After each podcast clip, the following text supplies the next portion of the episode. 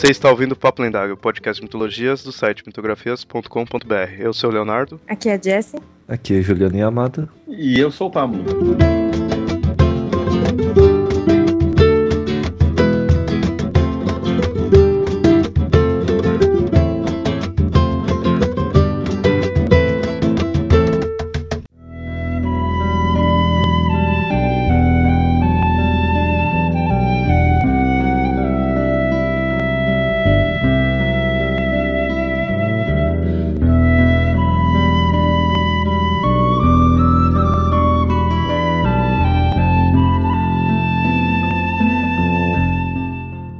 Mesmo que atualmente visto como algo infantil, tais histórias possuem uma importância desconhecida por muitos, modificando-se com o tempo, mas sempre mantendo seus conceitos universais, mais universais do que a própria mitologia. Nesse episódio do Papo Lendário, vamos falar dos contos de fadas e as diversas histórias que se passam há muito tempo atrás numa terra muito, muito distante.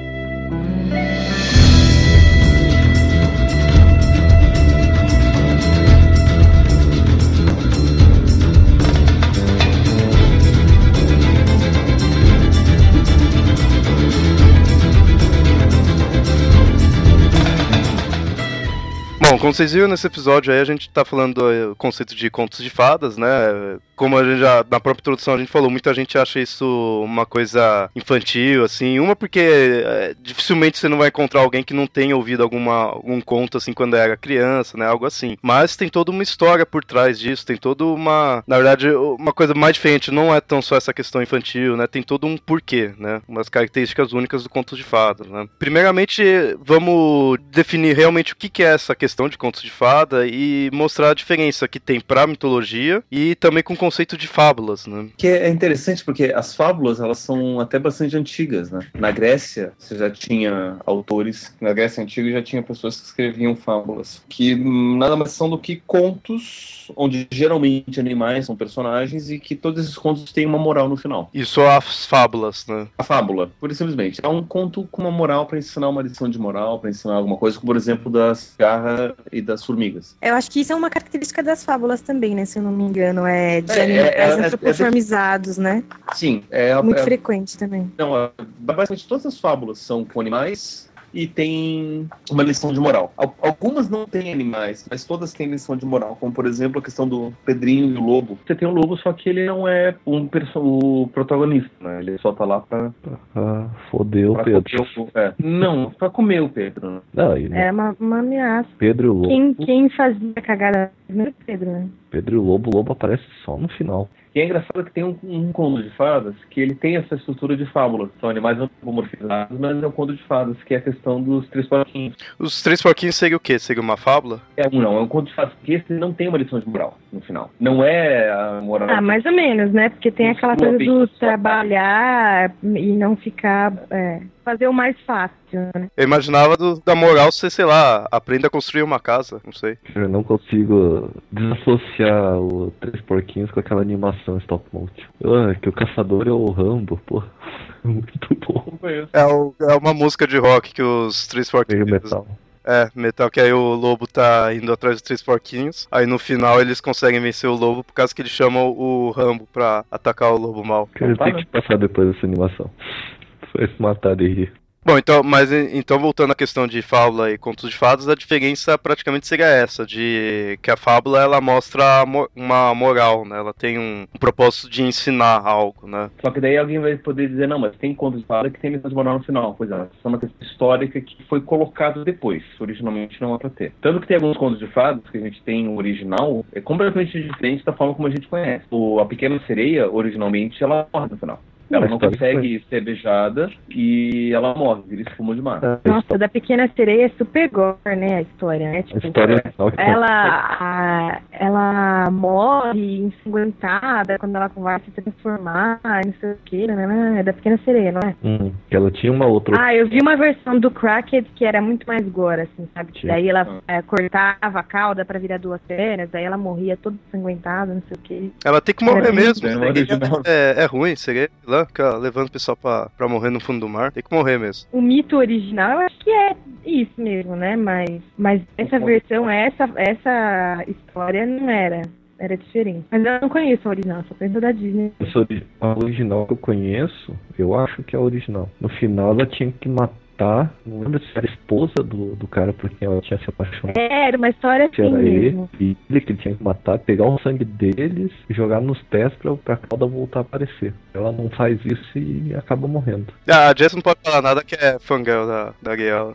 ah, eu não sou fangirl, não, eu gosto, mas. É só porque o, Só o porque é Avatar, né, ele tem a ver comigo só. Só porque é ruivo. Só porque é ruiva, é. É, não posso falar muito não. Porque você também é ruivo? Não, não, não depois. Não, bom. Pô, de, de todas as princesas Disney, a Ariel é a única que usava, usava bustier, usava sutiã.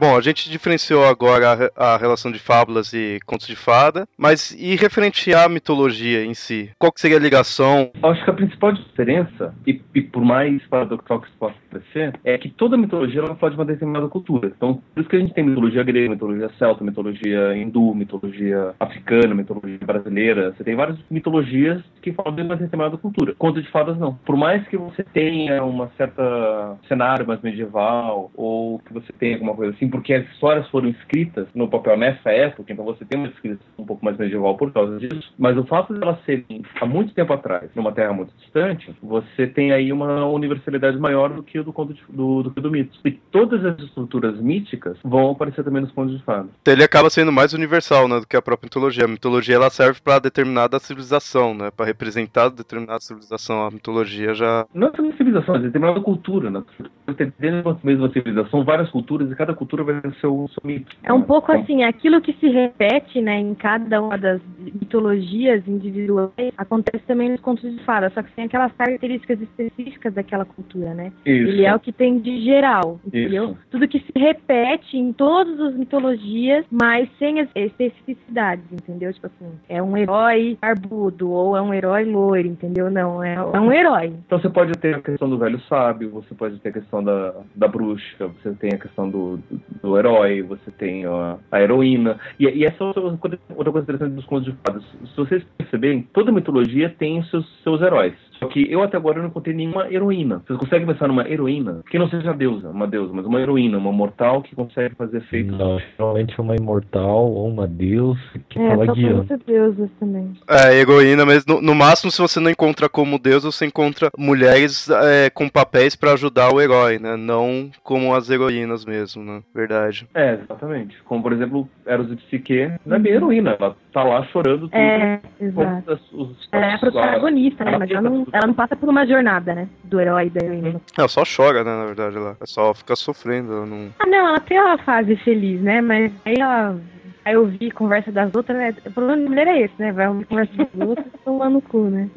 E Só que no conto de fadas, você já tem heroínas. Quais? Por exemplo, A princesa da Ervilha. Você tem a própria Maria de João e Maria. É verdade. A Chapeuzinho Vermelho. Apesar de que ela é salva, né? Quem desencadeou tudo é ela. Mas talvez isso queira mostrar o quê? Que é algo atemporal, não, não se prende ao a ideia patriarcal matriarcal, ela tá indiferente a isso. Mais ou menos, mais ou menos. Aí tem um pouco da, da história dos contos de fadas, né? Que elas foram escritas mais ou menos na idade. no- começaram a se contar contos de fadas na alta Idade Média, quando você estava acontecendo todo o processo de cristianização do, da Europa. Então você tinha várias culturas no norte da Europa que eram primariamente matriarcais, as culturas celtas, os, os anglo-saxãos, os, os germânicos, tinham um, um certo o quê de mais matriarcal, ou pelo menos elementos femininos mais presentes. Daí você tem toda a cristianização, só que esse, esse feminino vai para onde? Né? Então esse feminino ele é mantido ainda no, no, nesses seres fantásticos femininos, que eram as fadas. Mas que nem as mitologias, pros povos antigos, era tipo a verdade, assim, pra eles, né? Cada um tinha sua crença, né? Tudo aquilo lá era a explicação do mundo, da, da raça, tudo pra eles. Os contos de fada, quando surgiu, já surgiu mostrando-se como uma história só por ser contada, assim, só pra mostrar algo? Ou teria uma. Era só história. Só história, só um né? conto, era só um conto de entretenimento. Sempre foi como uma ficção, né? Então, apesar de ter todo um, um, uma ideia, assim, atemporal, tudo, era, sempre foi visto como uma coisa de ficção, né? Nunca foi visto como uma realidade. Então, quando eles falavam sobre os personagens míticos, as bruxas e as fadas, eles não acreditavam que aquela bruxa realmente existia lá. Diferente quando você falava, por exemplo, de deuses que moravam no alto da montanha, que moravam na floresta, realmente existiam lá aquelas ninfas da floresta e os deuses da montanha. Aqui os contos de fadas não. Eram histórias mesmo de entretenimento. Então talvez é, a gente vê em certas culturas, certos mitos, principalmente europeus, basicamente europeus, né, de celtas, britânicos, assim, que acabou-se com o tempo se tornando essa ideia de contos de fada. Ou alguns deuses, né, com o tempo começou a ter essa visão assim de serem, na verdade, fadas. Talvez isso daí não teria, não teria ligação com o fato de começarem a, a desvalorizar a mitologia em si, né? Que você pega que nem é, na cultura do Rei Arthur, que nem a gente já tinha falado antes, a Morgana, é conhecido como Morgana, a fada, tudo, você começar meio que talvez transformar certas histórias, certas lendas em apenas tipo conceitos de contos de fada, né? Você estaria meio talvez desvalorizando, tirando a veracidade, né? Talvez. Na verdade, eu, eu vejo o contrário, né? Porque eu não sei se estavam querendo procurar veracidade ali nos contos de fada. Porque os contos, as pessoas começaram a contar histórias porque era assim que elas se, se entretinham, né?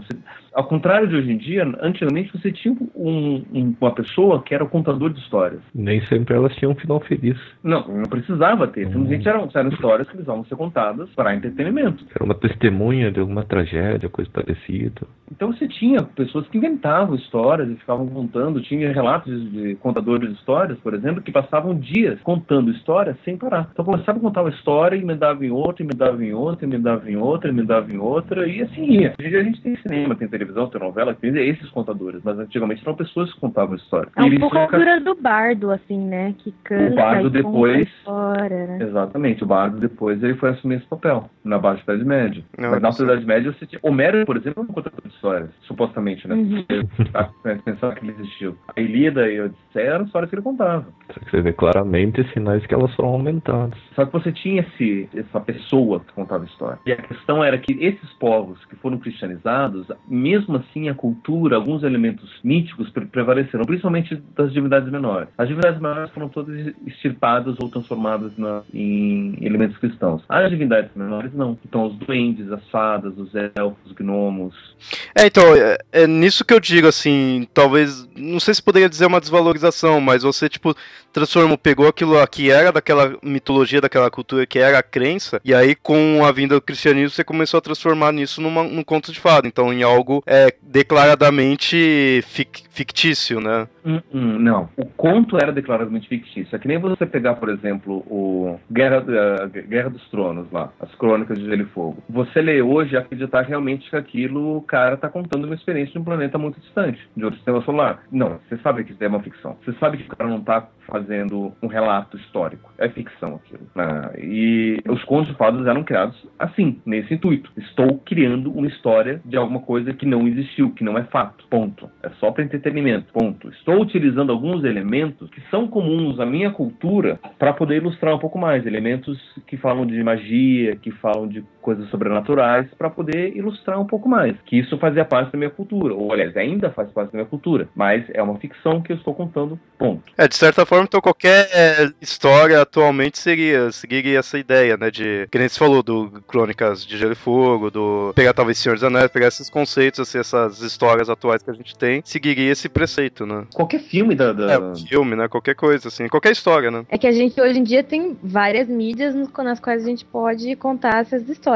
né? Naquela uhum. época não tinha essa diversidade de mídias, era só a fala e talvez, sei lá, quem conseguisse combinar com um canto e tal, né? Uhum. Era na oralidade só. E era aquilo de muitos desses contos acabavam sendo modificados, que passava de. É, porque aí o outro orais, cara que vai contar, conta de um jeito que nem piada, né? Cada um conta, conta, conta aumenta um ponto. Né? Esquecia um Exato. pedaço, contava de outro jeito, esquecia outro, ia pra frente, ia pra trás, e por aí. Né? Só que é interessante que os elementos comuns da narrativa permaneciam, que são os mesmos elementos, por exemplo, uhum. que são encontrados em todas as histórias de Hollywood, que aquele cara conseguiu escrever um, o livro A Jornada do Escritor, que agora eu não me lembro o nome do autor, com É o todo Christopher Vogler. esse mesmo, o Vogler, fez todo o roteirinho prontinho. e Todo mundo segue isso daí porque é o esqueleto básico. E os contos de fadas tinham isso. Então, por mais que você contasse de uma forma diferente, essa mesma, esse mesmo esqueleto se mantinha. É, se- então seria possível, né, encontrar conceitos da jornada do herói nos contos de fadas. né? Não, não é, não é possível. Você encontra. É, então, é, é isso que eu quis dizer.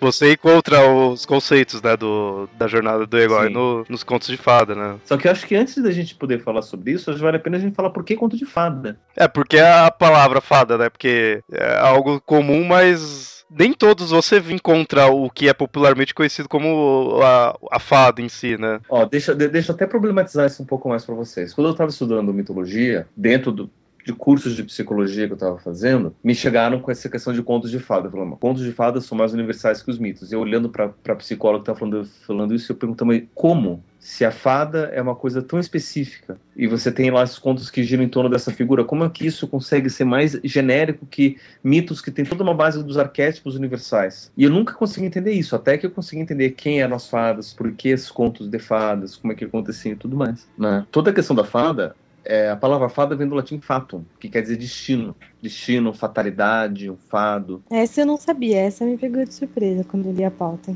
Então, as fadas, elas podem ser vistas como forças da natureza que são capazes de mudar o destino das pessoas, ou de interferir diretamente no destino delas.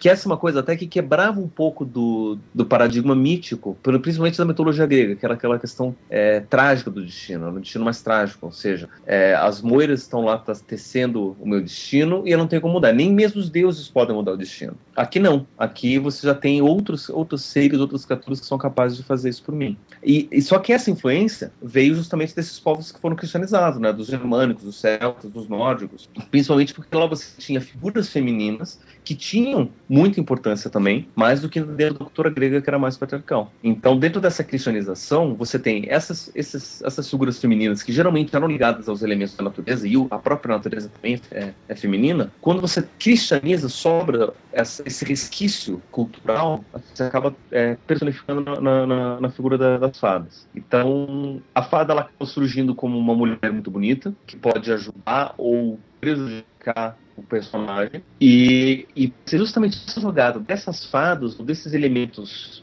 mágicos que vai dar a coloração dos contos de fadas. E é interessante porque muitas vezes, por causa da, da, da- cristianização da- dessas culturas, as fadas elas não aparecem como fadas, mas às vezes vão aparecer como bruxas, ou como demônios, ou como alguma coisa maligna que vai interferir mesmo. É, e Kenneth falou de ser de vir mais do celta, germânico, nórdico, assim, mas na própria mitologia grega a gente vê certas figuras que Kenneth falou, das moiras, assim, que é, é representado de forma feminina, né? Você vê ninfa, é mulher, as moiras é tipo feminino, né? Você não encontra tantas tantos seres assim como homens, você vê mais mulher, né? Só que na cultura grega, esses seres eles são menores. As moiras, eu acho que com exceção das moiras mesmo, que elas ditam o destino até mesmo dos deuses. Mas as ninfas elas são menores, né? Elas são meros acompanhantes das deusas. E, e muitas vezes quando aparece uma mulher forte é um monstro. É a equidna, é a esfinge. Os gregos, uma mulher com força, com poder, seria um problema. Mas é interessante que a gente vê que nem você vê as ninfas, as moiras, tudo assim, ou até esses outros, você vê que são seres, mas não são chamados de, necessariamente de deuses. Muitas vezes pode até ser filhas de deuses, mas eles acabam não recebendo tanto esse rótulo. Então, será que isso daí talvez teria também ligação com o fato que em contos de fada você não fica encontrando deuses, né? Você encontra esses seres assim, seres mágicos, né? Assim, você não fica encontrando deuses, né? Você não encontra deuses porque os contos de fadas foram escritos por povos cristãos. Então, se você quer ter alguma coisa sobrenatural no meio, aí você tem o processo de personificação das pessoas da natureza. A personificação disso acaba sendo Então, assim, você acha que um pouco que os contos de fadas surgiram para suprir uma necessidade, tipo assim, porque quando eu tenho uma cultura politeísta, com mitologia extensa, e aí com é, várias histórias de vários deuses, né? A história de Hércules, que era um filho de Deus, por exemplo, que é que se encaixa é, bem no- no- na jornada do herói. E aí eu passo uma cultura monoteísta em que é proibido adorar outros deuses, mas eu tenho essa necessidade ainda de ter outras é, histórias assim, com um pouco de direcionamento moral, de luta entre bem e mal e essas coisas. E, e como esse meu Deus é uma coisa mais assim abstrata, né? Não é um- uma personi- personificação isso surgiu um pouco para suprir essa necessidade entre os povos assim, época? Olha, eu nunca tinha pensado nisso. Eu nunca tinha pensado nisso, mas faz muito sentido. Até mesmo porque você tem contos de fadas que não são necessariamente cristãos. Você tem os contos de fadas árabes, das humanoides. Uhum. Tem as mesmas estruturas de ser uma questão uhum. mais, mais mística, mais mágica. É, então, do, do que o herói. Se você for ver, né, tipo, é, muitos heróis agem como os heróis é, romanos e gregos agiam, né? Só que agora eu não posso mais. Eles eram filhos de Deus, né? Agora eu não posso mais. Eu não sei, por exemplo, São Jorge. São Jorge também tem toda a jornada do herói, enfrenta um dragão, etc. E, e, é um santo. Aí ele veio suprir essa necessidade dos heróis que, que os cristãos têm, mas eles não podem adorar outras coisas, só o Deus supremo deles, né? Então, acho que é um pouco isso, né? Ele luta por Deus Vai é. mata logo um dragão que já era na época a personificação do demônio. É, um, uma relação que eu vejo essa questão assim de relacionada à fada e questão de monoteísmo, politeísmo, é que uma vez eu lembro que eu estava vendo num livro de cultura celta que mesmo assim os próprios celtas tudo assim colocaram na ou pelo menos aparentemente aparentava isso, meio que na cultura deles, que conforme foi vindo as outras religiões, tudo assim, os próprios deuses deles estavam, tipo, fugindo, né? Porque tava chegando outras culturas, estavam chegando outros deuses, já que a cultura celta tem muito essa de briga entre deuses, né? Entre panteões. Os deuses começaram, os povo de Dana, né? Que eram os deuses dele, começaram a fugir, se esconder em caverna e se tornar seres mais fracos, chamados de Faeg, que se traduzia como fada, né? Então, eles mesmos estavam mostrando que, tipo, os deuses estavam se tornando fadas. Não sei se era realmente eles que estavam escrevendo isso, ou se depois que foi né, transformado. Mas você vê aí um conceito de que conforme foi chegando o monoteísmo na, naquela região, a, os deuses do politeísmo foram enfraquecendo, né? Foram se tornando coisas menores que deuses, né? Porque possivelmente era uma característica deles deles insistirem em manter essas tradições, mas diminuírem, né? Para evitar até represálias. E é legal que é uma ideia cultural, né? Porque foi chegando a, a religião e a outra religião foi ficando mais fraca, e ao mesmo tempo da, dentro da própria ideia sagrada, os próprios deuses em si estavam se transformando, né? Então foi quase que uma metalinguagem, né?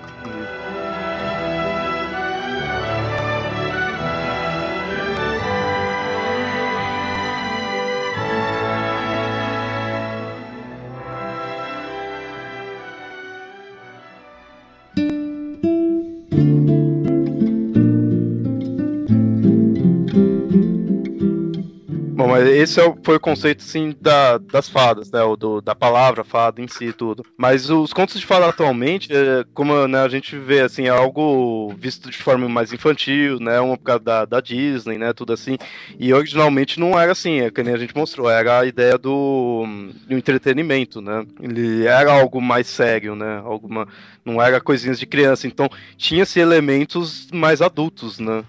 Antigamente eram histórias contadas de adultos para adultos. Né? Tipo, o que, que a gente vai fazer aqui? Não temos nada para fazer, vamos contar a história. Porque, querendo ou não, as histórias de os contos de fadas originais era basicamente escrito pelo Nelson Rodrigues, né? É, mais ou menos. Mais ou menos isso. Nelson Rodrigues era um santo em comparação a esses contos de fadas originais. Que além de incesto e pedofilia que já tinha nos contos dele, tinha canibalismo, tinha necrofilia, tinha tudo. Eram, eram, eram coisas que, tipo, beleza, o dia a dia a gente já conhece o que, que, a gente não conhece que a gente gostaria de ouvir. Né? Então, os contos eles estavam recheados dessas coisas. Né? Então, por exemplo, é, reza a lenda que o Chapeuzinho Vermelho, originalmente, ela não era devorada inicialmente pelo lobo, ela se deitava antes com o lobo. Então você tinha ali cenas de zoofilia acontecendo. Zoofilia com pedofilia. É, também. E reza a lenda naquela também... época, né, a gente casava com 15, 14 anos, né? Então nem era tão pedofilia assim, né? Nem existia esse conceito, acho ainda. É, mas hoje em dia você já não consegue ter mais isso. Uhum. É, a questão de devorar ali, de comer, era outro sentido. Então... Pode-se dizer que sim. Mas eu, eu acho que rolava o. Depois devorar mesmo, estraçalhar uhum. novamente a questão do assassinato. E no Chapeuzinho Vermelho a vovozinha não sobreviveu, pelo que eu sei. É, muito bizarro aquilo lá de comer e tá lá ela viva dentro da barriga. É, né? não, né? Hum. Aqueles absurdos que de final feliz mesmo que, né? É só, só podia ser inventado, né? Da onde que ia sair aquilo? Tirar ela da barriga. É, e quanto a essa questão aí da Chapeuzinho, eu já vi que tem a ideia de que né, Chapeuzinho vermelho, então a parte vermelha tá relacionada à questão da menstruação, aí vem o lobo, né? Pois é, essa, essa, essa visão é, foi trazida por um psicanalista chamado Bruno Bettelheim, dentro de um livro chamado Psicanálise dos Contos de Fadas, que ele fez uma análise psicanalítica sobre vários contos de fadas. E quando ele pegou o Chapeuzinho Vermelho, ele estava descrevendo ali a puberdade da, da menina, o Uhum. processo de puberdade da menina. E assim, psicanálise, para quem não sabe, é uma teoria que parte do pressuposto que a nossa psique ela tem uma base sexual. Os instintos são primeiramente sexuais, a nossa motivação, a energia, ela é basicamente sexual, e tudo que a gente faz deriva dessa energia de base sexual. Ele diz que todo mundo é tarado, então. Não, não, não, não. Muito pelo contrário. A, É? a sociedade, a sociedade, ela se constrói a partir do controle desse impulso sexual. Hum, Porque se, assim, se todo mundo fosse tarado, não, existi- não ia existir sociedade. Como a gente controla o nosso impulso, a gente consegue transformar essa energia, sublimar para trabalho, para cultura, para tudo isso que constrói a sociedade. Mas no então todo fundo, mundo é, enrusti- é tarado enrustido, assim. tá um todo tarado Não, mas eu acho que. Ah. É, mas eu acho que isso faz sentido um pouco, assim, né? Que o sexo move o mundo, né? Não. Eu acho. que Não. um- Não. Um pouquinho. Faz. Por que que você acorda de manhã pra ir trabalhar? Por que que você arruma emprego? Por que que- pra pra casar. É, Não. pra conseguir uma, uma, uma companheira. Conseguir dinheiro pra conseguir atrair. Exato.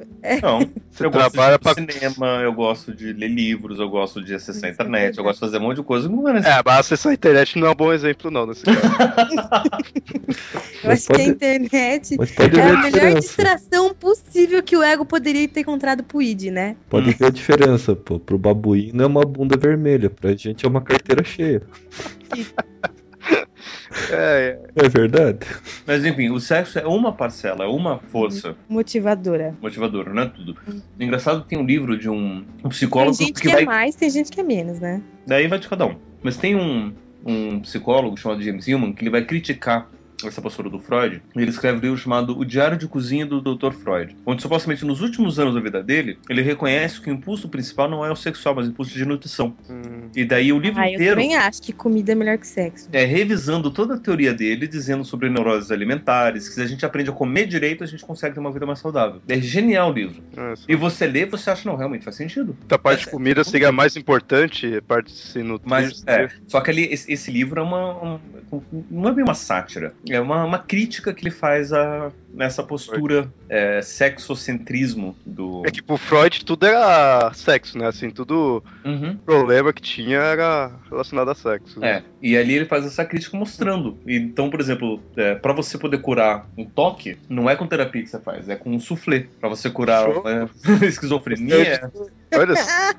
Caraca, eu vou ter todos os problemas possíveis aí. Eu não me Eu lembro agora, gostei mas dessa terapia. pra, pra, pra cada, pra cada do- transtorno você tem um, um prato diferente. Olha só. Mas é, é só pra mostrar. Então, voltando à questão dos contos de fadas, o Bruno Bettelheim ele fez esse livro, Psicanálise dos Contos de Fadas, onde ele mostra esses elementos mais sexualizados dos contos de fadas. Então você vai pegar, até mesmo no conto de fadas, onde não tem necessariamente sexo, como por exemplo a Bela Adormecida, onde ela passa dormindo, tem a ver com sexualidade também, porque tem, dentro da teoria psicanalítica, você tem o que a gente chama de período de latência, que é quando é mais ou menos entre os 7 e os 14 anos, onde a criança ela não tá pensando mais tanto em sexo e vive o mundo, e daí quando entra na puberdade, o sexo volta a ser interesse pra, pra criança. Em que idade seria isso? E não- é- é- eu acho que começa por falta dos 5 anos, 4, Ah, hoje, tá. hoje, hoje em dia um pouco antes. É no momento em que ainda não tá pensando, né, nas coisas. É, porque assim, criança, bebê, criança pequena pensa em sexo, e é bem interessante, né? Eu, eu já tive a oportunidade de visitar, numa época que eu fiz um, um, um estágio em escolas públicas, eu consegui visitar crianças de várias séries, desde a pré-escola até o segundo grau. E é interessante porque nas séries primeiras, na pré- no prézinho mesmo, as crianças têm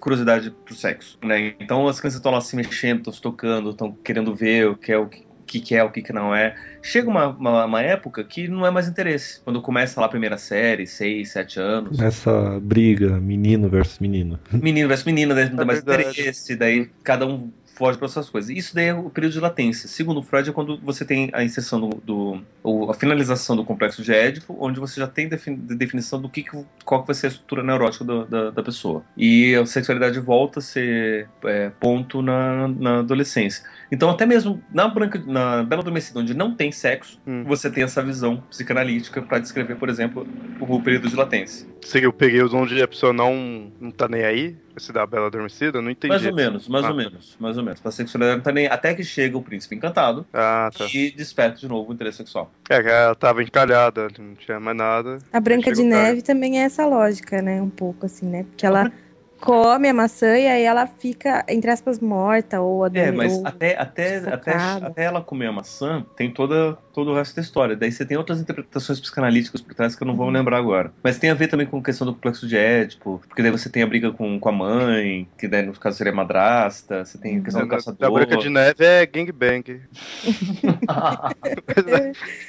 Hum, Então, então, talvez originalmente, ali quando os contos de fadas não era nem infantil, que era parte do entretenimento, talvez não tivesse tanta. Poderia ter essas cenas assim. de tinha, e, é, né? tinha e era explícito. E era explícito, então não, não era nada aquele negócio. Ah, isso subtende-se que quis dizer tal coisa. Não, Exatamente. tá ali a cena e pronto, né? Não, é, um- Exatamente. não é nada entre linhas, né? Pra Uhum, ficar no subconsciente, como que diz Exatamente. atualmente, né? exatamente, era explícito.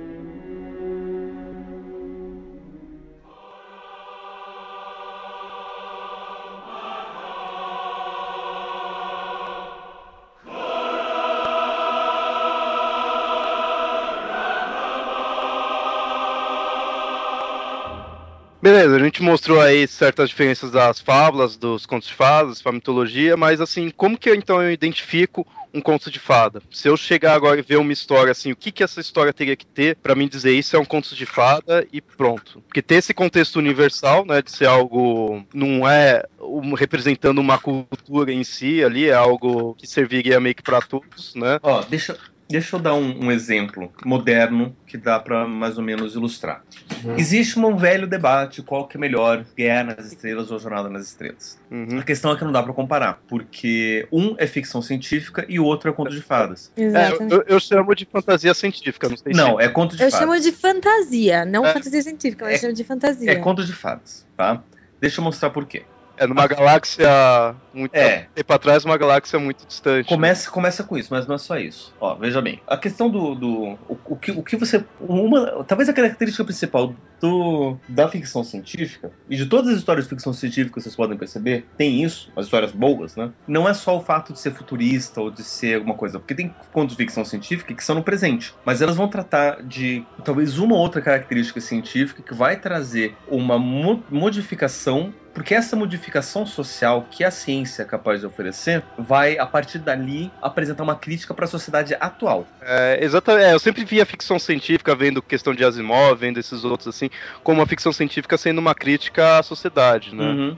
Então, por exemplo, a Guerra- Jornada nas Estrelas, quando surgiu, se você assistia a série clássica, ele vai começar a apresentar uma série de elementos forma. que são críticas à sociedade da década de 60. Por exemplo, o que, que tinha na década de 60 nos Estados Unidos? Você tinha a questão do racismo, Racismo você tinha é, o capitalismo contra o comunismo, a Guerra Fria acontecendo. É, Por Então, isso que eles juntam várias pessoas, cada um de uma de um exatamente. local, né? Pra mostrar, não tem mais, né? Ali tudo. Então, o, o- o que, que eles fizeram? Olha, raça é irrelevante, porque a gente tá no universo, tem tantas raças por aí, que dizer que a gente é diferente por, pela cor da pele é relevante. Então a gente tem um, um- um russo junto com um japonês, junto com um africano, junto com um americano, junto com um alienígena, tá tudo convivendo junto. Então mostra aí essa crítica. questão do comunismo e do, do, do- aliás, a da, da Guerra Fria. Qual que é o grande problema? A questão do capital. Né? Quem detém o capital? Para os capitalistas é a propriedade privada, para os comunistas é o proletariado. Você resolveu, não existe mais capital. Não tem mais dinheiro. Todo mundo aqui trabalha pelo bem da humanidade. E não tem dinheiro, não tem riqueza, a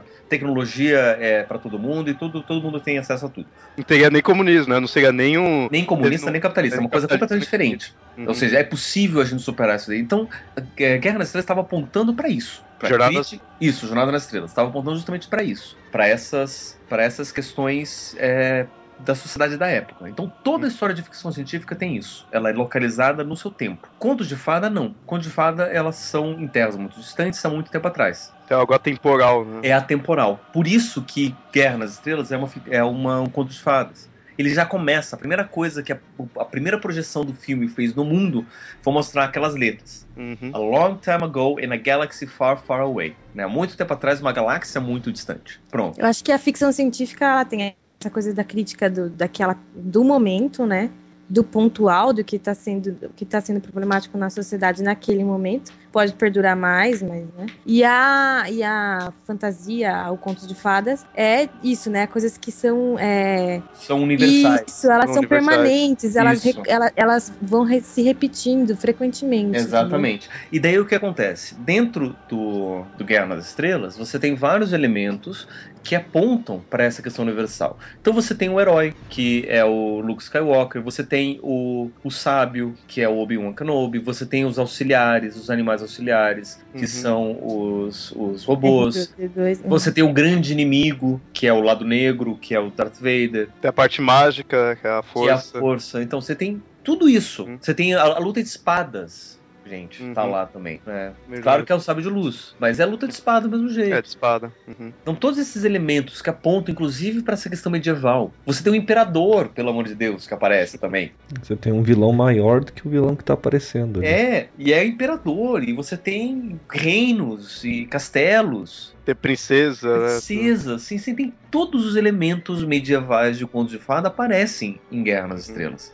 Então não tem como você chegar pra mim e falar que não, que não é. Lembra, a gente tá discutindo da tri- trilogia clássica, se começar a meter trilogia nova e. E vou continuar dizendo também. É, não, é, continua, continua. sendo Ela Conto tem. de Fadas. Ela continua um conto de fadas. Continua sendo Conto de Fadas. Aí você tem a Princesa Amidala, você tem outros reinos, tal, você tem outras, a rainha, você tem, enfim, outros animais. Né? Você tem o Jar Jar Binks, que é um... Ah, você falou, não querendo sair do Guerra das Estrelas aí, mas você falou que precisa ter a princesa, um local distante. Super Mario, então, também seria um conto de fada. É Pode um ser. cara salvando uma princesa, né, de um monstro ali, num local distante, porque aquele local lá você, você vê bem que é um outro mundo, né, salvando uma princesa. Uhum. Você É, vê que ele não, não é o mundo dele.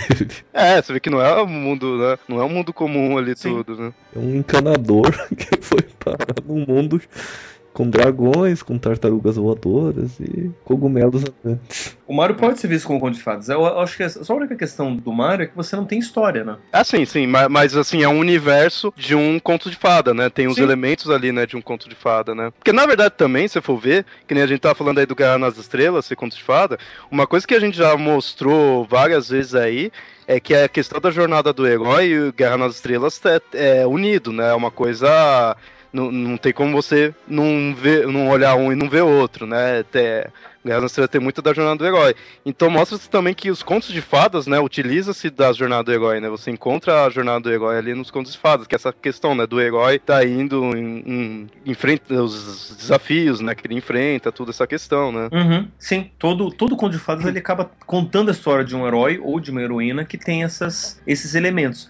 É claro que nos Contos de Fadas originais você não vai encontrar muitas vezes é, as resoluções que a gente está acostumado, que é do triunfo do herói. né? Geralmente você tem tanto que aquela frase célebre e todos viveram felizes para sempre, que são dos contos de fadas, tenta mostrar isso daí, né? A questão do triunfo do herói. Mas às vezes você não tem. Tem contos de fadas que são meio babacas, né? Eu cheguei. Uma, uma- eu tava dando aula, por exemplo, de mitologia e contos de fadas há muito tempo atrás. Uma terra muito distante. Era o ano de 2006 em Foz do Iguaçu. Então não uma terra muito distante, muito tempo atrás. E na aula seguinte, os alunos mostraram: ah, tem aqui um livro de contos de fadas, os originais dos irmãos Grimm. E eu tava dando uma olhada e, e alguns contos são muito babacas. Assim, tipo, conta a história de uma, um lenhador que não podia cortar perto de uma casa que era de uma bruxa, daí ele resolveu cortar perto de lá, daí a bruxa ameaçou ele, daí ele falou, vai tomar no cu, daí ele foi lá e transformou o lenhador num, num cogumelo. Tipo, uma é só isso o conto. Termina assim? Termina assim, transformou o lenhador num cogumelo e pronto, acabou. A bruxa continua lá na casa dela. Tipo, dá, tá, e daí? Isso daí tá mais pra uma fábula, pra moral, não vá cortar Perto da casa das bruxas. perto da Não, casa mas- de uma bruxa. Pode ser um pouquinho um conto de terror da época dele, Sim. assim, né? Aí é que tá, Aí, tipo antigamente assim, é você tinha. De contar em volta da fogueira, né? Exatamente. Aí a bruxa transformou ele num cogumelo. Aquela casa é a casa da bruxa, não chega lá, não É, então assim, você tem toda essa questão de. Realmente é um conto de terror, é um conto de fadas, mas ela não, não segue a estrutura clássica da jornada do herói. Eu lembro que eu tinha ouvido um conto, nossa, era bem antigo, que era de uma bruxa que ela tinha feito um acordo com um cavaleiro. Era uma bruxa, na verdade era uma senhora, ela não é revelado que era uma bruxa. Aí, como o cavaleiro não concordou em cumprir a parte do, do acordo, que era casar com ela, ela foi lá falar com o rei. O rei falou: Não, você fez um acordo, você vai casar com ela. Ele casou. Aí falou: Ah, já que você casou, em agradecimento, só pra você eu vou parecer uma mulher extremamente bonita. Mas só pra você. Já que ele tinha concordado, né? Que ele podia ou escolher ou a morte ou casava com ela. E daí ele virou Jack Black naquele filme, né? Hum, Esse filme, quando eu assisti, eu reconheci muito esse conto. Eu fui assistir por causa que a história era igual. Mas mesmo assim, você tem uma estrutura básica de conto de fadas. Além dessas questões estéticas, de ter bruxas e cavaleiros, e ca- ca- castelos, e, e reis, príncipes, é, dragões, fadas às vezes, gnomos, elfos, sei lá, qualquer coisa, criaturas, Uhum. trolls. Que eu acho interessante você tem essas coisas assim, mas não tem deuses, né? Isso que eu acho Uhum. mais interessante. Tá o herói lá enfrentando tudo, passando pelos obstáculos, vai ter essa ajuda de seres mágicos, mas em nenhum momento você vê deuses ajudando ele, né? Você vê gnomos, você vê elfo, vê dragão, vê gênios, tudo, mas você não vê deuses, né? Uhum. Isso que eu acho mais interessante. Isso, é- isso, não sei se é naturalmente sim, mas isso é uma coisa que me marca um conto de fada, sabe? Você tem toda aquela questão ali, algo que semelhante a certas histórias gregas, né, antigas, assim, da mitologia grega, mas semelhante na questão de ter a aventura ali e tudo, mas você não tem deuses, né? Isso Declaro que a narrativa passa a ser um pouco diferente. Né? Uhum. Porque, assim, o que antes era desígnio dos deuses, até mesmo a questão fatalista, né, de não existe escolha porque os deuses estão lá interferindo, agora, como você não tem deuses, você constrói a sua, sua própria jornada, por assim dizer, né? É, porque por mais que tenha esses, esses seres mágicos, em nenhum momento você vê eles como seres onipotentes que vão controlar a sua vida ali. Eles estão ali pra te dar auxílio ou obstáculo. Às vezes, às vezes você tem é, interferências diretas, como por exemplo, no- no- na história de Tristão e Isolda, você tem uma poção que faz com que os dois se apaixonem e não tem como fugir disso, acabou. A Uhum. poção mágica fez com que eles se apaixonassem e pronto. né? Então você, você tem essas, essas interferências mágicas também na Uhum. história, que vai acabar mudando o destino das pessoas.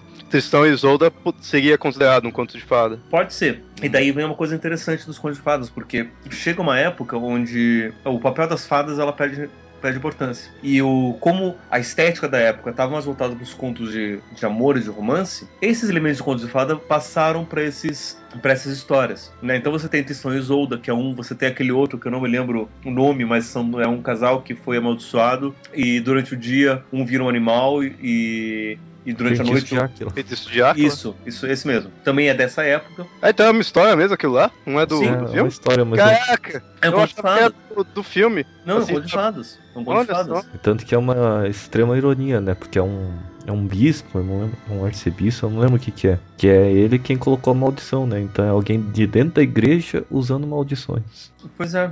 Mas aí você tem toda essa questão mais mística, mas o foco não é, não tá nas fadas, tá no, na história de amor. Mas essas mesmas estruturas do conto de fadas permanecem nessa história de amor que tá, é, é, é essa ideia mais da baixa Idade Média, da Uhum. época dos trovadores e tudo mais. Mas precisaria ter algo mágico ali pra ser considerado.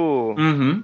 Né? Senão, o Romeu e Julieta, né? Ficaria também ao ter essa parte aí do amor, né? Mas não você tem, tem- nada de Mas não do Romeu e tem. Julieta tem. Do Romeu e Julieta tem. Tem mágica? Você tem a fada, uma fada que é a rainha das fadas, a rainha Mab, que aparece ali. Olha só, não sabia. Mas Ah, mas aparece o- na, na- na narração só. É, então o Shakespeare usa é, algumas coisas assim como arautos, né? Uhum. Tipo assim, eles só vêm como narradores, eles não, não aparecem mesmo na história, né? É, ma- mas já é um indício, né, que tem Uhum. uma ligação, né? Com... É, mas assim, depende da peça, né? Tem uma. a- a- já Sonho de uma Noite de Verão, Ah, É o inteiro. mundo das fadas e o mundo dos humanos já se mistura bem. Eles existem personagens fadas mesmo e tal. É inteiro isso, né? Daí você tem Uhum. outros que não tem nada a ver. Hamlet, por exemplo, Otelo, É. Eugênio Domada. Rei Lear, É, Ricardo III. esse- ess- essas, essas histórias também não tem nada de, de fadas também. É, mas você vê uma diferencial no. Não é exatamente fadas, né? Ele já pega um pouquinho da- das histórias gregas, questões de uma É, noite de né? verão. Por causa do, do teatro, né? O Exato. teatro tradicionalmente é grego, né? Então, ele trazer esses elementos gregos é tipo uma homenagem até às origens do teatro, né? Tem, se eu não me engano, não, não sei nas históricas, mas em, em, em algumas outras tem uns elementos assim. É, de seres mitológicos mesmo, assim, Você tem. participando como narração também. Você Se tem bem no. que no Hamlet tem o fantasma Tem o do fantasma pai do pai. o- do pai, que é um, um- um tipo um arauto também, né? Que Hum. aparece. Você tem no Macbeth, você tem as bruxas, Ah, é verdade, tem as bruxas também. né, você tem. Agora eu tenho que pensar, mas eu. Tipo, tem, tem várias peças que não tem nada a ver. Tem um. A Noite de Reis, por exemplo, não tem nada a ver. Não tem nada de místico. De, de- É, esses já não seguia, né? Não, esse já, já não tem. Na verdade, as peças de Shakespeare não tem como, não são contos de fato, são peças. Assim. Só que você tem elementos. teatro, é, né? é do teatro. Esses Você- elementos eu acho que vem muito por causa disso também, do, do- dos gregos, né? Da homenagem. Não, não.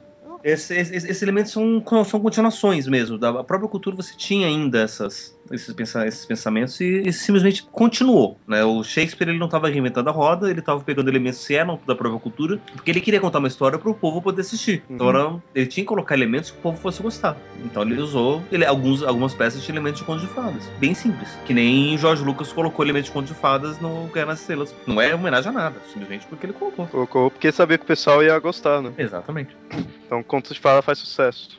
Ah, talvez pela questão de que a gente já falou, né? Algo atemporal, né? Que é, é Qualquer universal. momento, né? Você não é como que, que nem a gente fala, não é que nem a mitologia, que tem certas mitologias que você pega aí, se você não, se não conhece a cultura ali, você acha uma bizarrice só, né? É uma coisa totalmente alienígena, né? Não é que nem ficção científica também. Se eu pego ficção científica da década de 60, não vai fazer sentido pra mim. Uhum. Tanto que quando eu comecei a gostar de, de Jornada nas Estrelas, comecei a gostar da nova geração. Ah, A- muita gente. assim. A série clássica, eu olhava, via aquilo, não chamava tanta atenção quanto a nova geração. Mas assim, tem umas coisas de ficção científica que hoje fazem sentido, que daqui a 20, 30 anos Já não vai ter não mais, vai é. sentido. Já os, os elementos de contos de fadas, como Guerra nas Estrelas, já vai, vai continuar sendo. Ou seja, Star Wars é melhor que Star Trek. Hum, Depende, não dá, não dá pra comparar.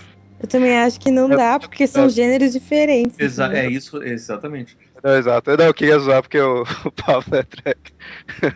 Não, eu posso dizer, por exemplo, que Jornada É. das Estrelas mudou o mundo. Uhum. Guerra, Guerra nas Estrelas não, só deu dinheiro pro Jorge Lucas. Cara, Hoje o mundo é diferente e é melhor por causa da Jornada nas Estrelas. Por isso Jornada nas Estrelas é melhor, mas enfim, são, são perspectivas diferentes.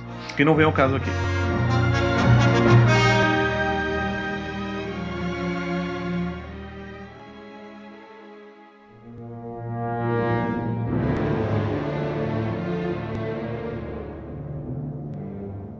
Bem, então, a gente mostrou aí que no começo os contos de fadas eram diferentes, né? Não, não é essa coisa infantil, tinha as coisas mais na cara ali, né? Coisa de sexo, violência, assim, tudo, eles não, não tiravam, né? E com isso, então, você vê que foi, é, foi mudando com o tempo, né? Foi acrescentando outras histórias do que seriam considerados, né? Contos de fada, tudo que nem a gente falou do Shakespeare, né? Que veio mais tarde. E até chegando ao que é hoje, né? Exemplos que a gente tem de outros contos de fada aí pela história, dos, que nem teve do Shakespeare, a gente tem os Lusíadas, né? Que também tem elementos, né? O Camões ele vai apresentar numa da- das cenas a questão da Ilha dos Amores, que é uma alusão à Ilha de Avalon, ou à Terra das Fadas, onde seria uma, uma terra escondida, onde viveriam seres fantásticos e Hum. capazes de coisas sobre efeitos sobrenaturais relacionados à questão do dessa questão do, da Ilha dos Amores. Mas é um elemento que estava presente no nesse conto, que de novo, os Lusíadas não é um conto de fadas, mas esses elementos Sim. estariam presentes ali.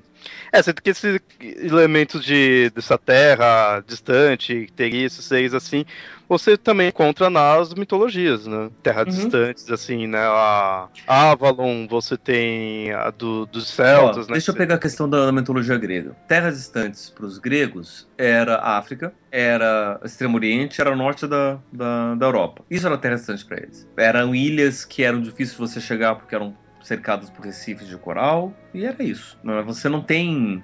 Claro, porque para Que- aquela cultura, isso era difícil de chegar, era distante. Para nossa cultura, isso daí você, você chega em É. qualquer lugar do mundo em, em menos de 24 horas. Mas e, e a Atlântida?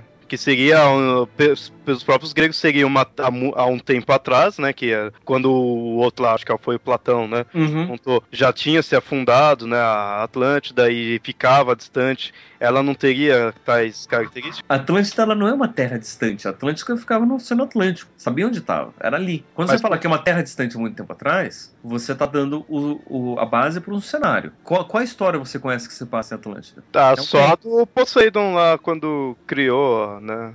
É, Só a criação dela mesmo. né? ponto. Mas Hum. daí tá dentro do mito do, do Poseidon. E ponto. Ah, então Você nem tem Atlântida. história. Não.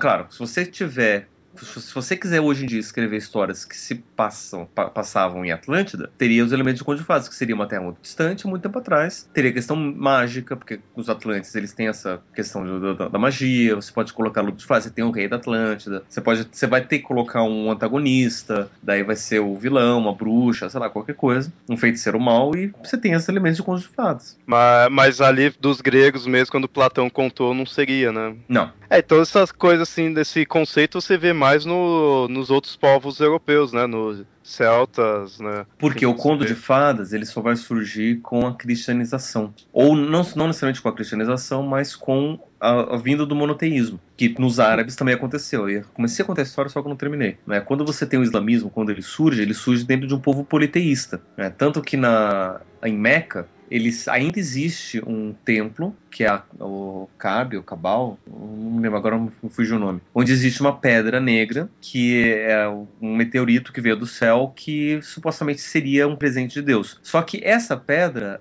estava junto de vários outros ídolos, de outros deuses de outros povos ali. E quando chegou Maomé ali, ele falou: vamos destruir todos esses ídolos, menos essa pedra, porque essa pedra é uma lembrança ainda da, de Alá. Uhum. As outras não, os outros são ídolos de falsos deuses. Né? Então você, você tem ali naquele povo um politeísmo que foi extirpado com o islamismo. Na mesma época, um pouquinho tempo depois, surgiram as Mil e Uma Noites, os contos da, da, das Mil e Uma Noites, que foi a partir do século IX mais ou menos. Uma, uma, uma coletânea de vários, vários, vários contos, né? A história das Mil Uma Noites basicamente é a Sherazade, uma mulher que foi é, pega por um crime que eu não me lembro qual que foi, ela foi roubar maçã e foi presa. E ela foi condenada, ela falou assim, amanhã você vai morrer, a gente vai te matar amanhã. E daí ela falou, então tá, então eu posso contar uma história? antes de você matar? Então tá bom. E daí ela começou a contar a história, e só que ela não terminava a história. E daí tava na hora dela morrer, e o rei não queria que ela morresse, o sheik não queria que ela morresse, porque senão ele não saberia o final da história. Uhum.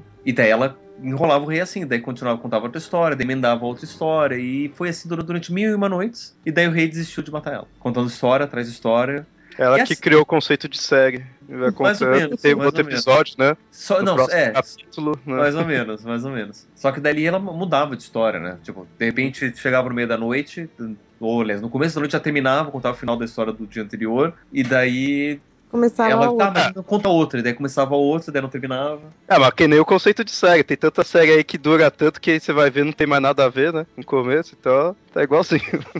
e daí o que acontece? É, esses contos que foram reunidos na, na, nesse livro de Mil, Mil, Mil e Uma Noites, contados por Sherazade, na verdade era só uma coletânea de vários contos populares da, do, do mundo árabe. Né? Então é o mesmo processo que aconteceram com os contos de fadas na Europa. São vários contos populares espalhados por aí que de repente alguém resolveu juntar. Uma dessas pessoas que juntou na Europa foi um cara chamado Charles Perrault, um francês no século XVII. Ele juntou várias histórias da época dentro do que ele chamou de Contos da Mamãe Gansa. Que a Mamãe Gansa supostamente era para ser uma personagem fantástica, uma gansa mãe que contava histórias. Daí o que acontece? Como originalmente, uh, você tinha a personagem das mulheres que contavam histórias, e geralmente elas teciam, faziam um tricô e ficavam contando histórias. É, de diferentes culturas ganharam diferentes nomes para essa mamãe gansa. Aqui no Brasil virou a tal da Dona Carochinha, porque são histórias da Carochinha. Olha só. Só mesmo que ia contar. Daí que vem isso, então. É daí que vem. Que a Carochinha é uma, tece... uma tecelã. Esse, é, esse é um dos mistérios da minha vida, eu não sabia de onde vinha isso. Ah, e na, na África tinha uma equivalente que era a Nancy. A, sim, a Nancy que é, o, que é uma aranha, né? Uma aranha contadora de histórias. Contadora de histórias. Olha Por só. isso que muitas, algumas, algumas representações da Carochinha, tanto que se vocês, se vocês verem na, no sítio do, do Pica-Pau Amarelo, quando, quando a Globo refez agora há 10 anos atrás, quando, quando aparecia a tal da Dona Carochinha, ela era meio aranha, né? Um pouco dessa influência da Nancy, é verdade. E daí, só que daí o que acontece? O Perrault, quando ele juntou dentro dessas desses contos da Mamãe Gansa, ele fez com um propósito específico, que era para tentar ajudar na formação moral das crianças. Então ele reescreveu os contos de uma forma mais bonitinha, mostrando, dando uma certa, um certo tom de, de, de moralidade. Isso e não estaria transformando em fábula? Não estaria se aproximando? Ele, ele não estava transformando em fábula, mas ele estava pegando o elemento moralizador da fábula e aplicando hum. nos contos de fadas. Talvez isso que acabe unindo atualmente e deixando o pessoal meio confuso, né? O que é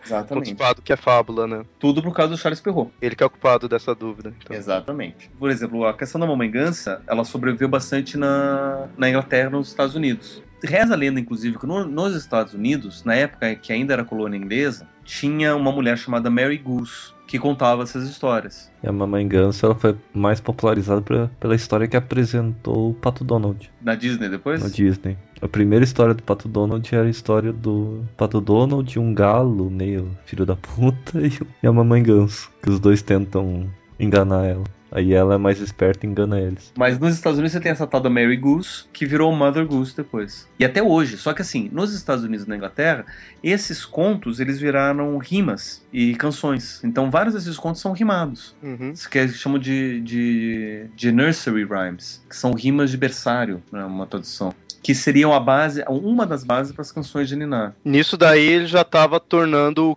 o, no formato que a gente conhece mais, aí de ser algo mais infantil, mais Uhum. leve, né? Mais, Uhum. mais de ensinar, né? Assim. Alguns desses contos envolvem a tem a Bela Adormecida, Chapeuzinho Vermelho, Gato de Botas, a Cinderela, né, que era conhecido como Gato Bo- Borralheiro, Pequeno Polegar, e várias outras histórias dentro dessa daí da, desse- da Mamãe Ganso. Ah, Cara, esse pequeno. Fala pequeno polegar, eu não lembro qual história é essa. Eu só fico imaginando aquele carinha daquele desenho. Do detetive, né? Dete- Detetive, eu não É. lembro qual história que é A essa. história do Pequeno Polegar era um menininho pequenininho que na- nasceu por uma família, ou veio, trou- uma fada trouxe, ó, você quer um filho? Eu vou te dar um filho, tá aqui um filho tem o tamanho de um polegar. Hum. E daí ele acaba vivendo altas aventuras dentro de uma família da pesada, uma coisa assim. E aí quando ele cresce, vira detetive. É. e daí o que acontece? No século XIX, 1800 e bolinha, dois irmãos alemães, Jacob e Wilhelm Grimm, eles eles estavam estudando, na verdade, linguística. Eles, estavam, eles queriam encontrar qual que era a base comum dos diferentes dialetos alemães ou dos diferentes idiomas ingleses. Eles achavam que nos contos tradicionais você tinha bases linguísticas, é, você podia encontrar uma base cultural que poderia te dar um- uma sugestão para essa base linguística. Então eles passearam a Alemanha e a Europa inteira coletando contos de pessoas que realmente conheciam as versões tradicionais dos contos e não essa versão do é, moralizada do, do Charles Perrault. Então, os contos dos irmãos Grimm eles são um pouco mais pesados, né? justamente por causa disso. Daí você tem, por exemplo, histórias como João e Maria e a Bela e a Fera, que são histórias um pouquinho mais pesadas do que essas outras do Gato de Botas, do Chapeuzinho Vermelho, da Bela Adormecida, né? Que dos irmãos Grimm por ele estar pegando, resgatando os contos mais tradicionais, você tem contos mais pesados. Né? Tanto que aquele conto que eu falei do, do lenhador e da bruxa é um desses contos dos irmãos Grimm. São contos mesmo e são mais próximos das versões originais. Não necessariamente com final feliz, assim. Exatamente. né? É mais, mais sério, né? E também ainda no século XIX, você tem na Dinamarca um cara chamado Hans Christian Andersen, que talvez seja o autor e criador de histórias de infantis. É, daí ele estava escrevendo mesmo contos infantis. É, né, esses contos de fada. Ele criou esses contos de fadas. E a gente conhece essas histórias, só que muitas vezes não sabe que são deles. Né? Como, por exemplo, a roupa nova do imperador é dele. Uhum. O patinho feio, a pequena sereia, a princesa e ervilha, os sapatinhos vermelhos. Todos essas, essas, esses contos são dele. E são contos que ele criou. Eu não- agora eu não sei se ele, tava, se, se ele pegou de contos que ele ouvia quando era criança, ou ele recontou, mas é, a gente imagina que foram, foram escritos mesmo por ele numa, nessa, numa forma de você ter literatura voltada para crianças mesmo. Uhum. Então são histórias um pouco mais infantis, são histórias um pouco mais delicadas. Algumas não têm finais felizes mesmo, como a questão da, da, da Pequena Sereia e dos Sapatinhos Vermelhos. Né? A história dos Sapatinhos Vermelhos vocês conhecem? Hum, Eu É, lembro esse desse nome, o mas eu não filme, sei muito né? Eu não Tem um sei se filme, tem né? filme. Da bailarina, ela era uma bailarina, Isso, daí isso. aí o sapatinho dançava, é, fa- fazia ela dançar. Isso. Ah, tá. E aí ela dançou, dançou, dançou até morrer, porque o sapato pirou. Pirou e continuou dançando, dançando, dançando, É. e não parou de dançar, ela morreu. Até que ela morreu de dançar. Uhum. É, É. Tem um filme famosão de, da década de 50, assim, ó. Na Punk Que é apareceu de- isso também. Esse... Ah, tem vários que usam esses elementos, né? Os Simpsons. Sim, os Simpsons também. Puta, é verdade, eu tava lembrando onde eu tinha visto daí do Simpson ter Os isso. Simpsons, a Punk. Verdade. Onde mais? Vários desenhos. A gente Tem sempre vários desenhos que colocam isso. Só que em vários eles conseguem tirar os sapatos, eles conseguem se Uhum. salvar. Na história original, não. Morre. Então, assim, o Christian, ele tava fazendo histórias mais infantis. Todos os personagens são crianças, né? É o mesmo que escreveu a vendedora de fósforos, né? Ela é uma vendedora de fósforos que ela com... vende fósforo para sobreviver. Como na noite não tinha mais nenhum cliente querendo comprar fósforo, ela começa a acender os fósforos para tentar se esquentar. Quando tá olhando o fogo, ela fica imaginando banquetes, uma casa cheia de uma família gigantesca cuidando dela. Ela vai acendendo aos poucos até que ela morre de frio, sem perceber. Moral da história, não utilize as mercadorias que você vende. Se você vende, não consuma, né? Não, é só, é só. A menininha era pobre. Você tem que dar mais valor às suas coisas. É, então assim, todos esses personagens do Christian Anderson eram crianças, ou eram mais jovens, menos da, da, da questão da, da, roupa nova do, do imperador. Essa, é, alguns vários elementos dos contos de fadas ainda permanecem lá. Vários têm, assim, claro que nem todas as histórias do Christian Anderson têm esse teor mais tem teor mágico místico. Alguns têm, a Pequena Sereia tem, o, os Sabatinhos Vermelhos tem, um, a Princesa Ervilha eu acho que tem também. Né? Os outros no Patinho Feio é mais uma fábula, né? porque são animais que. Animais. Né? E Mas- passa uma moral, né? A ideia ali do. É, porque aí, aí Ah. jamais, jamais é influência, eu acho que do, do Perrault, que acabou dando esse tom para os contos de fadas da época. né? O que mudou no final do século XIX, porque daí o, o que antes era do sobrenatural acaba indo para o nonsense. Do Lewis Carroll. Exatamente, Alice no País das Maravilhas, né? o conto de fadas também tem vários elementos de contos de fadas, mas não é sobrenatural. Ali é absurdo. Aí você tem, por exemplo, outro cara que é o Carlo Collodi, um italiano, que fez a história do Pinóquio, que também, que conta a história de um boneco que ganha vida. Mas por que o do Pinóquio poderia ser considerado absurdo? Tudo bem, é um moleque que ganha vida, E mas, que ele vira um menino de verdade. mas nos outros que era. Nos anteriores também não tinha essas coisas meio sobrenaturais, assim? Do Pinóquio não, não estaria nesse mesmo. Principalmente que ele também tem a questão da fada, né? Que nem do lado isso nos parece as maravilhas do Lewis Carroll, beleza, você vê que ele é bem absurdo mesmo, e você não fica vendo aquilo como elementos mágicos, você vê como algo nonsense. Agora o do Pinóquio tem também a ideia da fada, né? A fada azul, tudo tem. Por que ele é considerado absurdo, não igual aos outros anteriores? Que, a gente Que eu falou? acho que tem, tem, a ver, tem a ver um pouco da época, né? Quando ele foi escrito mais ou menos nessa época, e, e claro que o Lewis Carroll e o, e o Collodi não, não eram os únicos que escreveram esse tipo de, de história, só que eram, são, são os únicos que eu, que eu peguei de fonte, né? Você vai encontrar alguns elementos do Pinóquio que são um pouquinho diferentes. Você tem um grilo falante, você tem animais que são amigos do, do Pinóquio, você... Ele vira um burro depois. É, isso, ele comido acaba... pela baleia. O nariz ele cresce quando ele mente. Alguns elementos que não são O necessariamente. Locus é meio, né? É, é, tem isso também. dele. Tem isso também, porque não é bem Ah, o reino. Né? O Pinóquio ele, ele, ele é mais no final do século XIX mesmo. Ele, ele até você pode até situar ele dentro do mundo mais steampunk, se você quiser. Porque ele foi escrito nessa época, né, onde se situam as histórias de steampunk. É, o construto, né? É bem... É, exatamente, exatamente. Então ele não, ele foge um pouco. Olha uma oportunidade pra uma graphic novel aí, hein? A, me- a melhor graphic novel que eu já vi do Pinóquio é o Pinóquio Matador de Vampiros. Só ele mentira na O cara é de madeira, né, meu? Exato, Quebra o nariz, enfia no vampiro, conta essa mentira, quebra o nariz. exatamente isso que ele faz. Ele quer se vingar dos vampiros que mataram o GP. Mas no Pinóquio você tem elementos de, de conto de fadas, como a questão da fada azul, que é concede desejos. E o Pinóquio acaba sendo muito forte porque essa, essa fada azul e a- essa concessão de desejos acaba dando tom pra gente poder visualizar os contos de fadas modernos.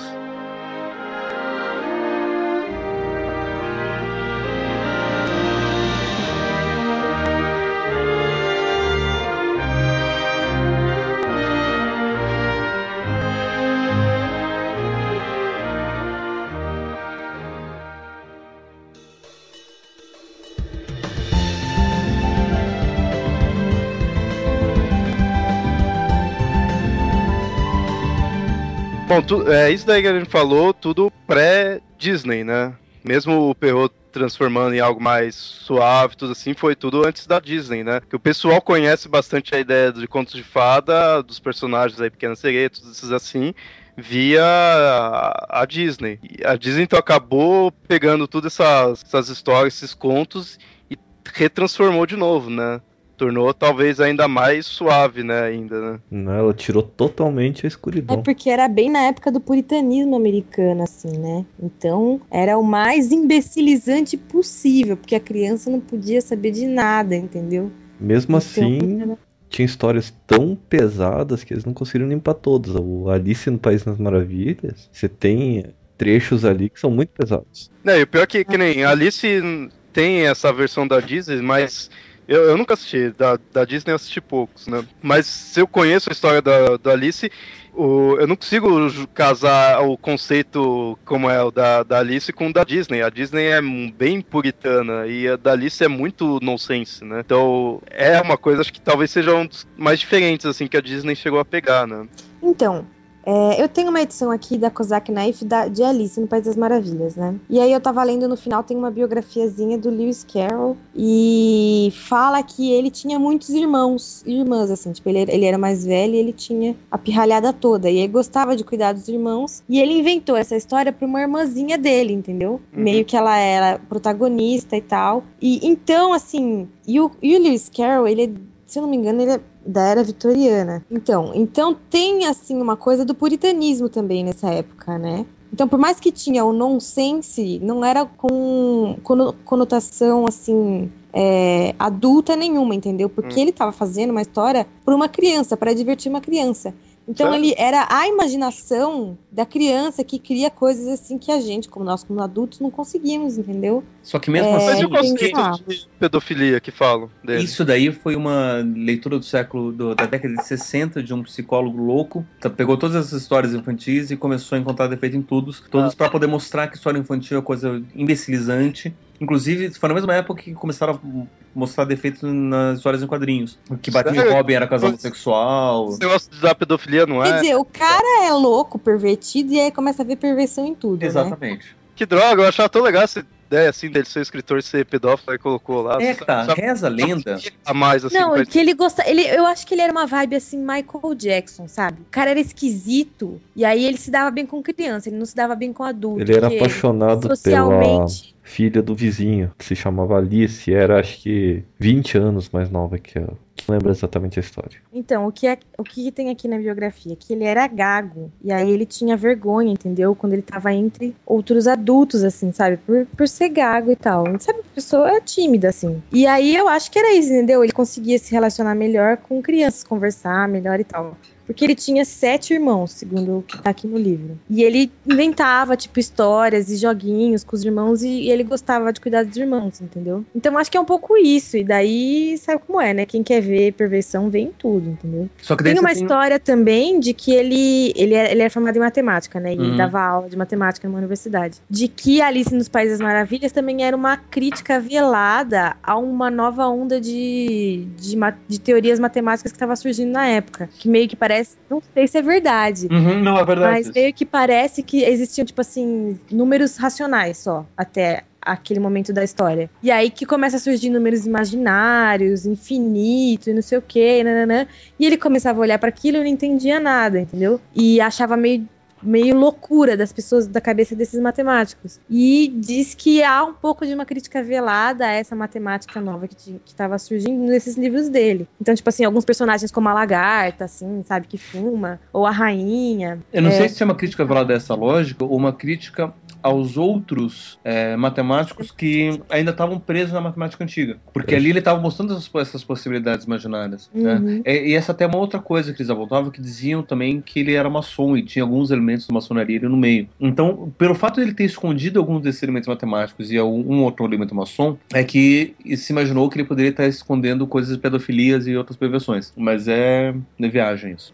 Mas é muito. O, o livro é legal. E é legal você ler tipo, com essas duas perspectivas na cabeça: do entretenimento para crianças e da matemática. Eu, eu- com- como eu li já com esse conhecimento, eu ficava procurando, assim, sabe? Quem será que esse cara tá representando aquele? É legal ver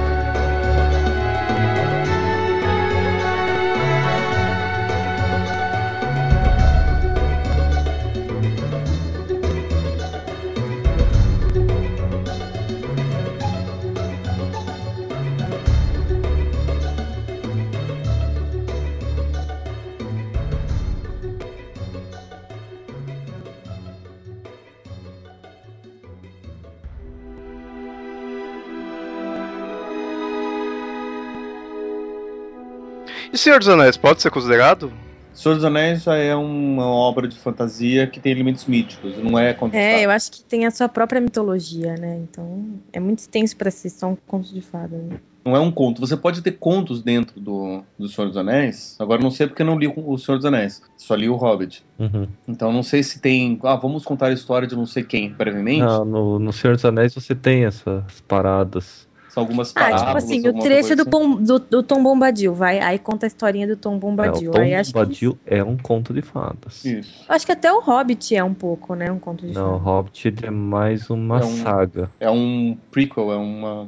Não, o Mas ele Hobbit foi escrito, antes mesmo do Senhor dos Anéis. Tipo assim, ele é original. Se você for ver Senhor Sim. dos Anéis, é a sequência. Sim. É a sequência, mas os- o Hobbit foi modificado pra se encaixar no Senhor dos Anéis. né?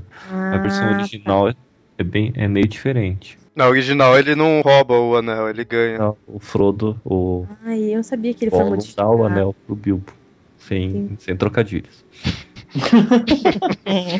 É, é. Ai, ai, agora, né, que o Bilbo vai dormir na caverna do Smog, né, gente? Ai, ai.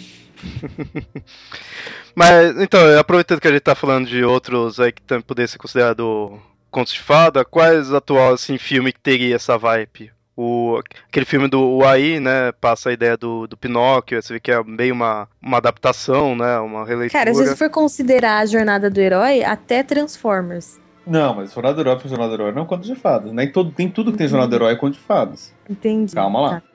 É, que nem a gente falou aí do Garra nas Estrelas, que acaba tendo os dois, tem a Jornada do Herói e tem o conceito de, né, o estilo de contos de fada. O AI, né, que nem eu falei, você vê a, o conceito ali do Pinóquio, né, é, é na cara, né, não, não tem, não é subtendido nem nada, né, você mostra Agora, bem se que é- fosse lançado na década de 80, ia fazer um sucesso, mas na época que foi lançado, a linguagem dele não se encaixou muito bem. É que Aí- o, o AI ele foi feito pra ser um, uma recontagem do Pinóquio. Tanto que tem a fada azul, tem o que que ele quer virar um menino de verdade. Né? Ele tem todo esse elemento de conto de fadas e ponto. Ela parece ser um conto de fadas moderno. Uma, O filme é bom. Mas eu acho que o ritmo dele, né, que dificulta um pouco as coisas. né? Uhum. O É, ritmo eu- dele é o ritmo dos Eu gosto 80. do filme, é né? verdade. É porque, pra mim, ritmo de filme é meio que o de menos. Eu tô acostumado com filme antigo, né? Então, filme antigo, os ritmos era bem diferente, né? Então, eu gostei, né? Eu gostei e entendo porque o pessoal não gostou, né? Aquele negócio, tipo, você acha que vai acabar e não acaba. Aí você acha que vai acabar e ainda tem filme, né? Nossa, principalmente o final. Meu Deus, que masturbação aqui. Nossa senhora. Um outro filme que mostra bastante é Shrek. Ah, sim. Shrek é perfeito. Coraline e Coraline é um. Stardust.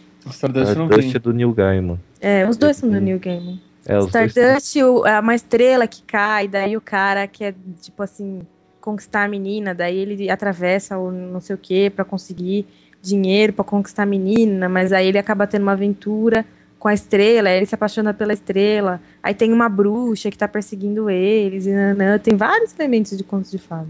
Ele é um príncipe, na verdade, só que ele Cara, não o sabia Gaiman que ele ele é usa muito a linguagem de escrita do, dos contos de fada pra ele. Pode ver. Ele tem muito essa pegada do infantil e sombrio também, né? Ele tem o sombrio sombrio, tipo, o Deuses Americanos, ele gosta muito de mitologia também, o Sandman, né, que é sombrio e é adulto, mas ele tem, tipo, coisas que ele escreve para crianças mesmo e que tem essa coisa do sombrio, Coraline, Tem, tem, tem vários aqueles filmes também, acho que começaram na década de 80 pra década de 90. o próprio acabam- Feitiço de Áquila. É, mas aí é, é explícito o conto de fadas. Mas tipo, eu tava pensando ó, vários filmes que tem um ou outro elemento mais mágico, como por exemplo aqueles filmes que mostram é, pai trocando de, de corpo com filho. Ah, sei, tipo, sexta-feira é muito louca. É, isso daí, porque tem esses elementos mágicos, tem essa questão de, de, de um conto, eu não sei o que. Pode ter um outro elemento de, de conto de fadas no meio. Aquele filme lá que o moleque cresce. Quero ser grande? Isso, Pode ser também. né? Nossa, eu adoro aquele filme. E tem aquele negócio daquela cigana, aquilo lá fica um estilo meio. né?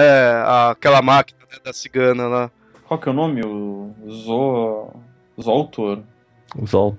Zoltan. Zoltan. Aquilo lá ele tem, né? Uma porque o negócio funciona, né? Ele fica grande, então acaba sendo mágico, mas ela passa uma ideia meio tipo de uma bruxa, né? Uma, cig- uma máquina de uma cigana, né? Ali tudo. É, uma coisa mágica. Até porque o povo cigano tem, tem essa coisa das maldições também, né? Que é parte, uma coisa meio mística, né? Entre eles, assim. Então talvez mesmo que não fossem. não você po não se possa considerar conto de fada, mas você vê os elementos, né, ali do. Uhum. Putz, Tem um labirinto também que eu tava assistindo sexta-feira. Labirinto dos anos 80, de 86, com o David Bowie. Nossa, esse é antigo. Nossa, lenda. gente. Amo a lenda. História sem fim pode ser considerada. Também. Essa história sem fim tem muito de filosofia também, né? Até Uau. Hellboy, né? É um super-herói, é. É. tipo assim, é em quadrinhos, mas ele tem Labirinto do bastante elementos. Fauno. Labirinto Isso, do Labirinto do Fauno. Fauno. Cara, La- Labirinto do Fauno é a melhor forma de atualizar os contos de fadas. Pelo amor de Deus. Aquele é um Apesar de que atualiza, mas nem tanto, né? Porque é no passado, né? É, mas ele coloca uma- uma- um tempo mais recente, mas mesmo assim era um. um- É durante um tempo- a Guerra Espanhola. É, mas mesmo assim é um, um- algum tempo atrás. Numa terra não tão distante.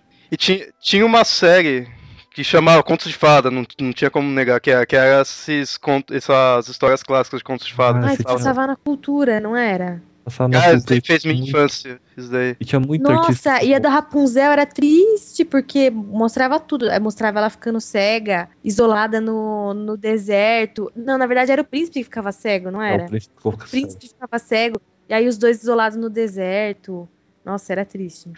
Eu lembro que quem tinha feito o Príncipe e o Sapo era o Robin Williams. É, eu lembro que tinha bastante ator bom. Ah, todo episódio tinha um ator famoso. Ó, o Mick Jagger já participou, ele fez o do Rochinol, Imperador. Nossa, Gente, preciso achar isso. Que é o Jeff Bridges já participou, o Adama do Battlestar Galactica, né? O, o ator, lá, esqueci o nome dele, participou. Christopher Ah. Reeve fez um príncipe encantado, coisa parecida, eu não lembro o que que era. É a da Bela Adormecida. Da Bela Adormecida, sabia. É, eu queria assistir de novo pra ver como que é, mas assim, mas na minha cabeça o negócio era legal pra caramba. Ah, cara, eu não, não tenho coragem de assistir. Regra dos 15 anos aí, Eu certeza. sou meio imune a isso daí. Tem um escritor brasileiro que ele fez uma série de três livros que ficou ah, o boa. Dracon, né? Aham, Rafael Dracon. Como que é mesmo? Dragões de Éter. Uhum. Ah, é, ele, ele usa personagens do conto de fada e coloca tudo num, num caldeirão só, assim. É, ele então, coloca dentro de um A mundo. Maria, Maria e o João são amigos da Chapeuzinho Vermelho. Ah, Que é nem Shrek bruxa. também fez isso. Só que ele coloca num esquema mais sombrio, né? É, e tem uma pegada de como ele jogava RPG, Tormenta, sabe, assim. Então tem um pouco de RPG, aí tem um pouco de misturar os contos de fadas, tem uma coisa mais adulta também, não é muito infantiloide, assim, sabe? O livro, os Não. livros dele não são ruins, são bons. Você tem que ter uma paciência pra ler. Que ele demora um pouco pra engrenar. É coisa nesse estilo também tem o do Fábulas, né? Os quadrinhos que. Fables, do- da Vertigo, também. Muito bom, muito bem feito. Pega isso e joga. Eles resgataram totalmente a parte dark e sombria dos contos de fato. Uma das mais drásticas mesmo é dizendo que a Branca de Neve foi estuprada pelos Sete Anões. Mas nisso daí também tem uma, uma série de quadrinhos do. É, é- não sei se é esse do, do Alan Moore. Não, esse Não? do Fábulas não. Então, tem uma do Alan Moore que ele pega personagens desses, eu acho que são quatro mulheres, quatro personagens, acho que é a Alice, a Branca de Neve, coisa assim, eles estão recontando. Agora eu não me lembro, a minha internet tá, não tá funcionando direito, eu não vou conseguir pegar, mas se vocês procurarem, o Alan Moore ele fez, ele tentou recontar, né, porque ele, ele tinha, ele tem a, a proposta de trazer elementos adultos para os quadrinhos, né, usar o quadrinho como mídia para você contar a história do que você quiser. E uma dessas tentativas é ele pegar essas histórias clássicas de contos de fadas, eu acho que ele pegou Alice, Branca de Neve, Chapeuzinho Vermelho e Cinderela, uma coisa assim, e, recon- ele reconta do ponto de vista delas ah, essas histórias, mas como se fossem histórias eróticas. Uhum. É bem interessante. Aí daí a gente pode pensar também que outras histórias do Alan Moore, como por exemplo Prometeia, ele também tem algumas, alguns elementos de contos de fadas. Né? Pro- Prometeia eu acho interessante porque ele, ele traz um, um mundo bem científico, né? tanto que ele traz os super-heróis não são super-heróis, são heróis da ciência, né? Uhum. são tão, têm poderes cientificamente explicados. E em contraparte disso, você tem que ter todo o, o mundo da imatéria, da irrealidade, que é o mundo da, da Prometeia. Prometeia. Prometeia é legal, mas eu, eu acho a ideia mais legal do que a história do que eu li. A história eu achei meio maçante em algumas partes, mas a ideia Pra mim, gostei. a história foi só pra mostrar a ideia. É, então, é, é, sabe, eu, eu percebi isso, né? Então a história, às vezes, eu, sabe, vi ali meio. me forçava a ler. por É. todos os, os pontos, então ele precisava contar de um jeito. Ele queria contar a história, passar a ideia de uma forma, então ele. É um que se de repente se ele escrevesse uma outra história sobre a Prometeia possa ficar bom, sabe? Porque a ideia é legal, né?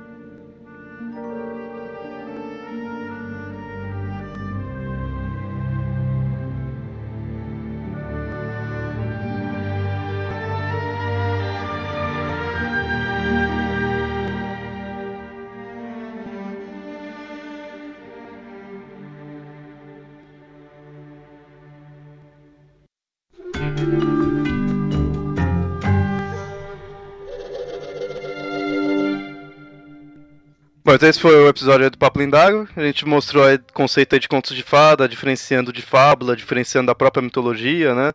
Vimos o, a evolução deles, né? A, as adaptações que tiveram, vendo que não é algo infantil, como popularmente é visto atualmente, mostrando a real importância disso. Você pode talvez estar vendo contos de fadas aí e nem tá percebendo, né? Você pode estar assistindo coisas que sejam contos de fada e nem saber, né, disso. Bom, espero que tenham gostado aí do episódio. Qualquer coisa, manda e-mail para mitografias.gmail.com, comenta aí no site. E até mais. Tchau, tchau. Uma boa noite. Tchau, boa noite.